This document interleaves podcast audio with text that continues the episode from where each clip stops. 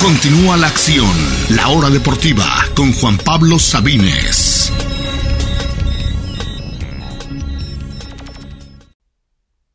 Estamos de regreso en la hora deportiva, mis amigas y amigos. Vamos a concluir el programa de hoy con un poquito de béisbol, un poquito de la pelota caliente. Ya conocemos la Serie Mundial y cuando lo hablamos aquí el viernes pasado de que podríamos ya conocerla el lunes, realmente no me imaginé que iba a ser verdad. No me imaginé que los Astros iban a barrer a los Yankees y que los Phillies iban a, ganar sus tres partidos en su casa y que, vaya, literalmente sábado en la noche ya tenemos al campeón de la Nacional.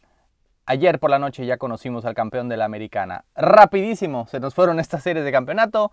4-1 y 4-0 favor Phillies y Astros respectivamente. Y ya tenemos esta esta serie mundial entre dos equipos tan distintos eh, que hay, que hay que hablar mucho al respecto sobre cómo llegaron aquí, sobre la historia reciente de estos equipos que es totalmente opuesta, totalmente distinta y lo que están buscando específicamente en, esta, en este clásico de otoño 2022. Hablemos primero de los Astros. Los Astros fueron el mejor equipo de la Liga Americana, tuvieron el segundo mejor récord de todas las grandes ligas y han estado en postemporada, han estado en la serie de campeonato seis años consecutivos, a lo que nadie ha hecho en más de 40 años. Seis años consecutivos, por lo menos entre los cuatro mejores. Y de esos seis años, en cuatro ya han avanzado a la serie mundial.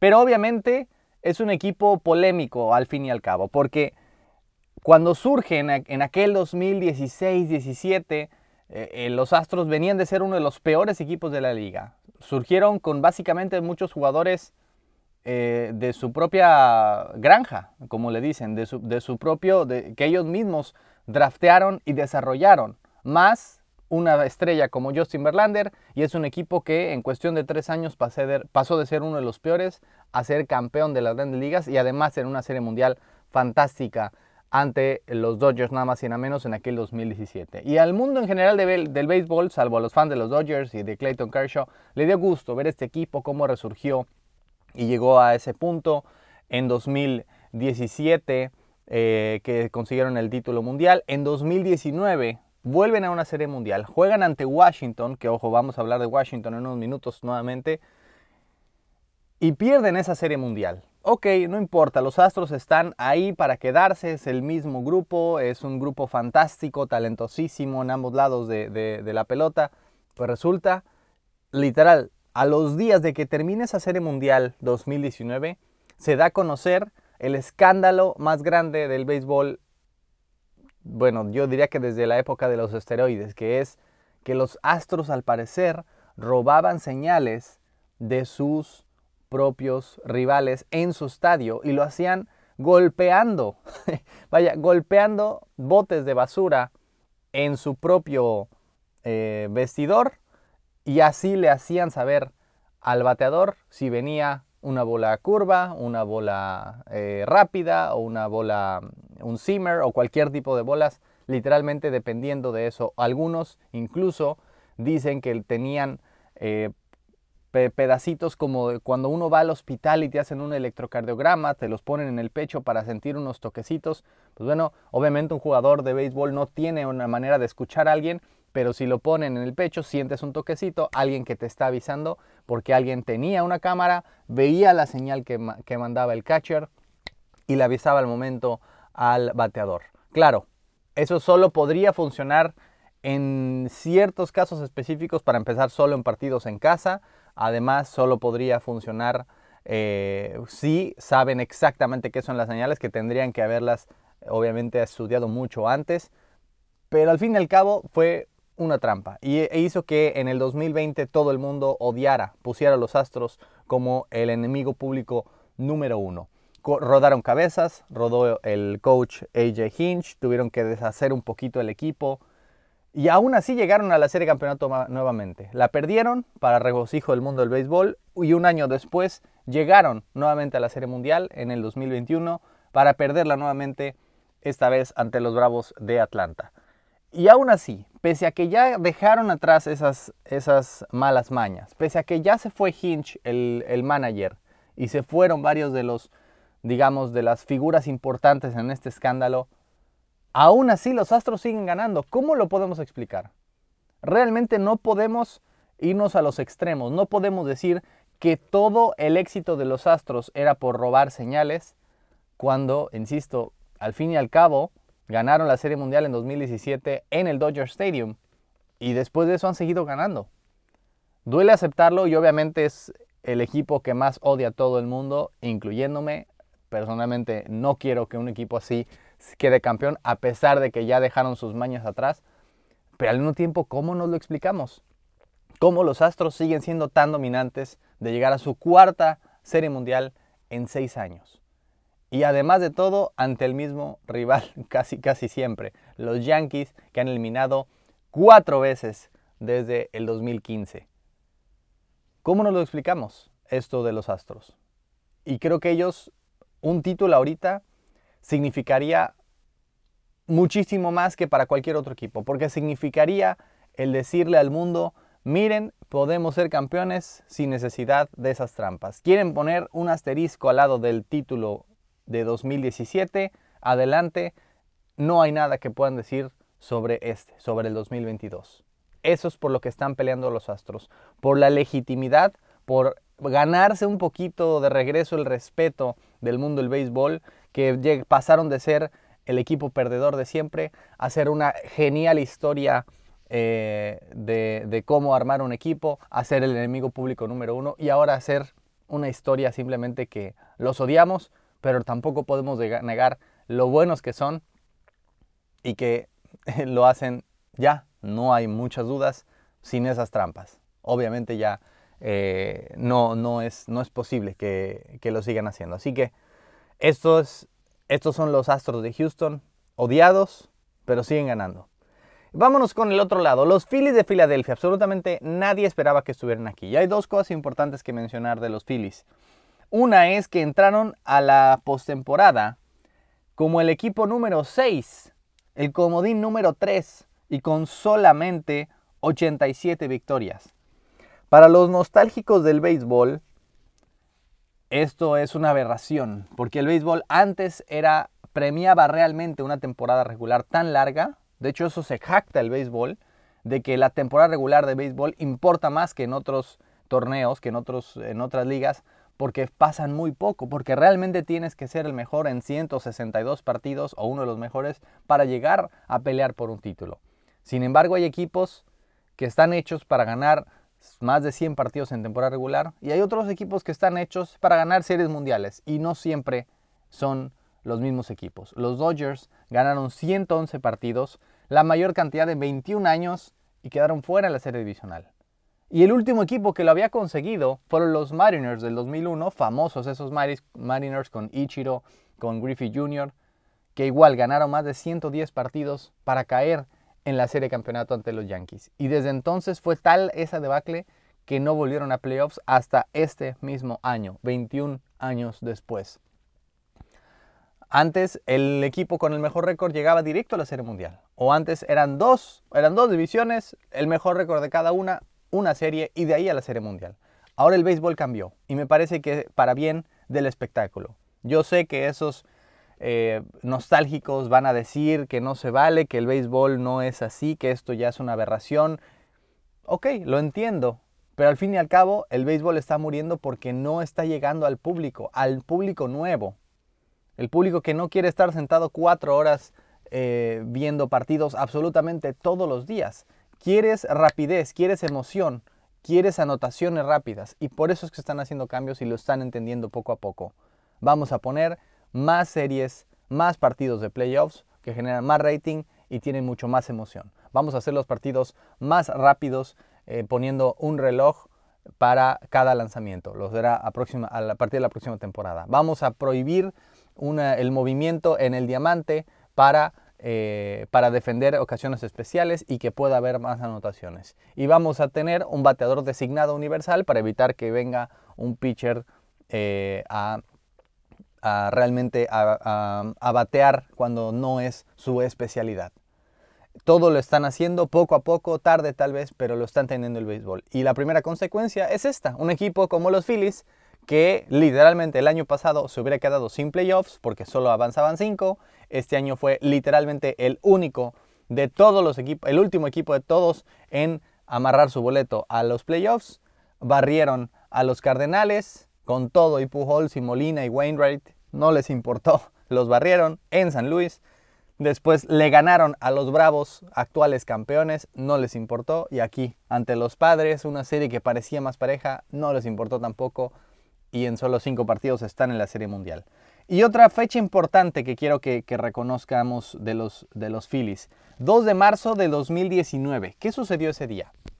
El agente libre más codiciado de todas las grandes ligas en años, Bryce Harper, firmó un contrato para irse a un rival divisional el mismo jugador que estuvo siete años en los Nacionales de Washington, que fue novato del año, que fue MVP un par de veces, que era una de las estrellas de la liga, eh, solamente detrás de Mike Trout. Ese mismo jugador dijo, me voy a un rival divisional por una cantidad absurda, 330 millones de dólares, pero más absurda era todavía la duración, 13 años, 13.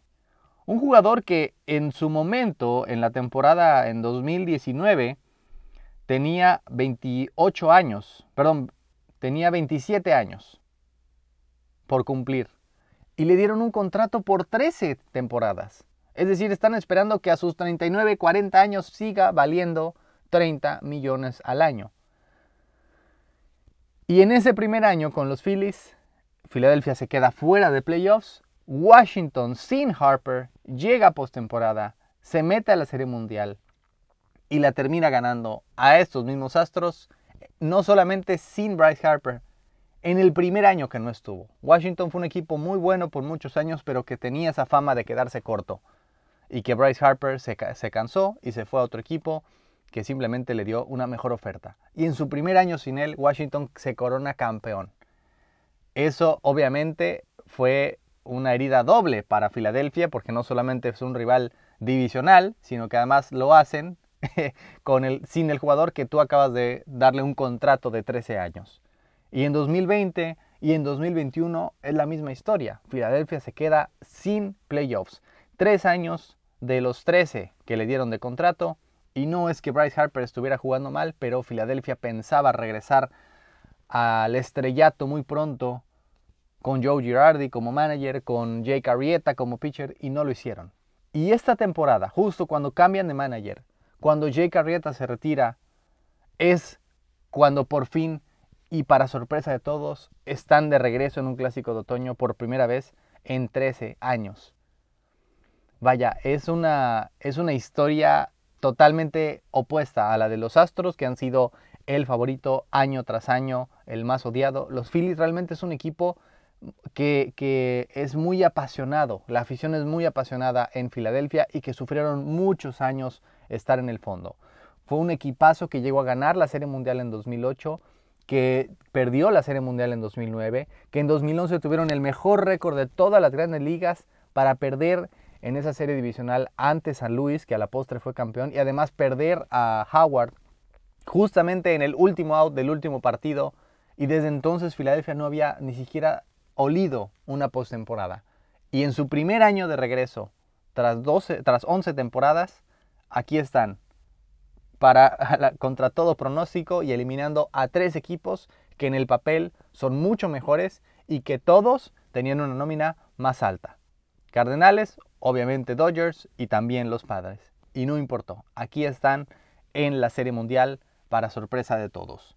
Una una serie mundial preciosa, eh, me parece, donde los dos tienen mucho que jugarse. Filadelfia el regreso al estrellato y el demostrar eh, lo, lo, bueno hecho por Bryce Harper, quien por cierto dio el cuadrangular de dos carreras que le dio la vuelta al partido 5, que fue determinante para que al final ganaran ese juego y terminaran asegurando su pase a la Serie Mundial. Tarde, tres años y ocho meses después, pero llegó el batazo que esperaban los, los Phillies. Llegó eso por lo que pagaron o van a pagar 330 millones de dólares. Por fin, por fin lo consiguieron.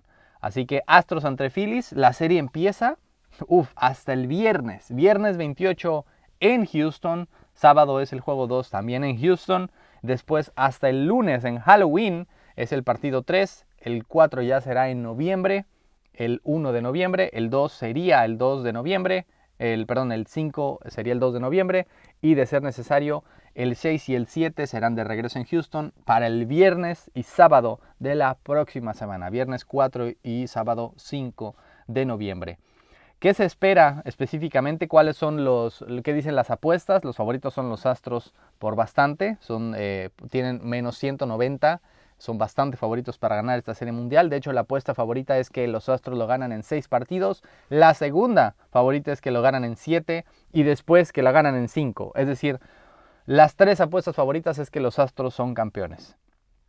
Eh, específicamente en 6, en 7 y en 5 partidos. Eh, creo que ya hablaremos un poquito más de lo que esperamos para el viernes, pero ojo, yo lo que veo aquí es, digamos, hay cuatro, para simplificar todo esto, está el bateo de cada equipo y el picheo de cada equipo. El bateo de Filadelfia es estelar, obviamente, con Kyle Schwarber, que fue el líder de la Liga Nacional en home runs, segundo lugar de todas las grandes ligas tras Aaron con obviamente Bryce Harper, y con otros jugadores como Rice Hoskins, TJ Realmuto, Nick Castellanos. Por parte de los Astros también el bateo es eh, bastante importante con aparte jugadores jóvenes, jugadores novatos como el, mismo Jeremy Peña que fue coronado como el jugador más valioso de la serie campeonato siendo novato el jovencito Jeremy Peña. Obviamente tienen al Tuve todavía que no ha tenido una gran postemporada. Jordan Álvarez, Alex Bregman, eh, Julie Gurriel, algunos de los jugadores que siguen eh, de, aquella, de, aquellos campeonatos, de aquel campeonato en 2017. Ahora, los dos tienen excelentes bateadores, muy parejo. Si quieres, si quieren Filadelfia un poco más de poder, equipo más jonronero, y los eh, Astros más un equipo que se sabe envasar.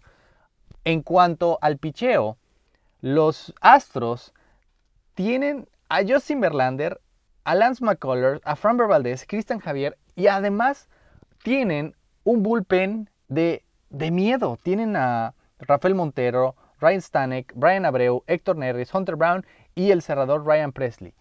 De principio a fin, casi cualquier partido, la, eh, quien esté en el montículo de los Astros va a ser de élite, va a ser, o por lo menos alguien que es bastante bueno. La alineación de los Astros es brutal y, el, y algo que es muy importante y que creo que fue una de las grandes diferencias con los Yankees, el bullpen y los cerradores también son muy, muy buenos.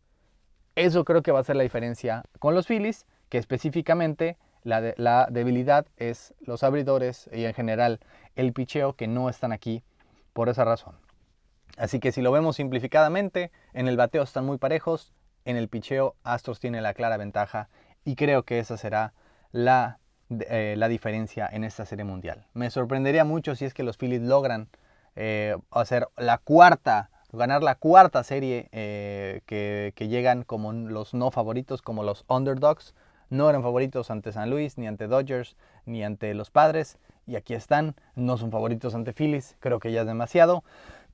creo que los Phillies terminan ganando esta serie mundial y lo terminan ganando en cinco partidos. Para no irme con la, obvia que todo el mundo apuesta de seis, creo que los Astros sí son mucho mejores y Astros lo ganan en cinco juegos. Pero obviamente Obviamente en mi corazón espero que cualquier equipo menos los Astros sea campeón y me fascinaría si los Phillies son campeones.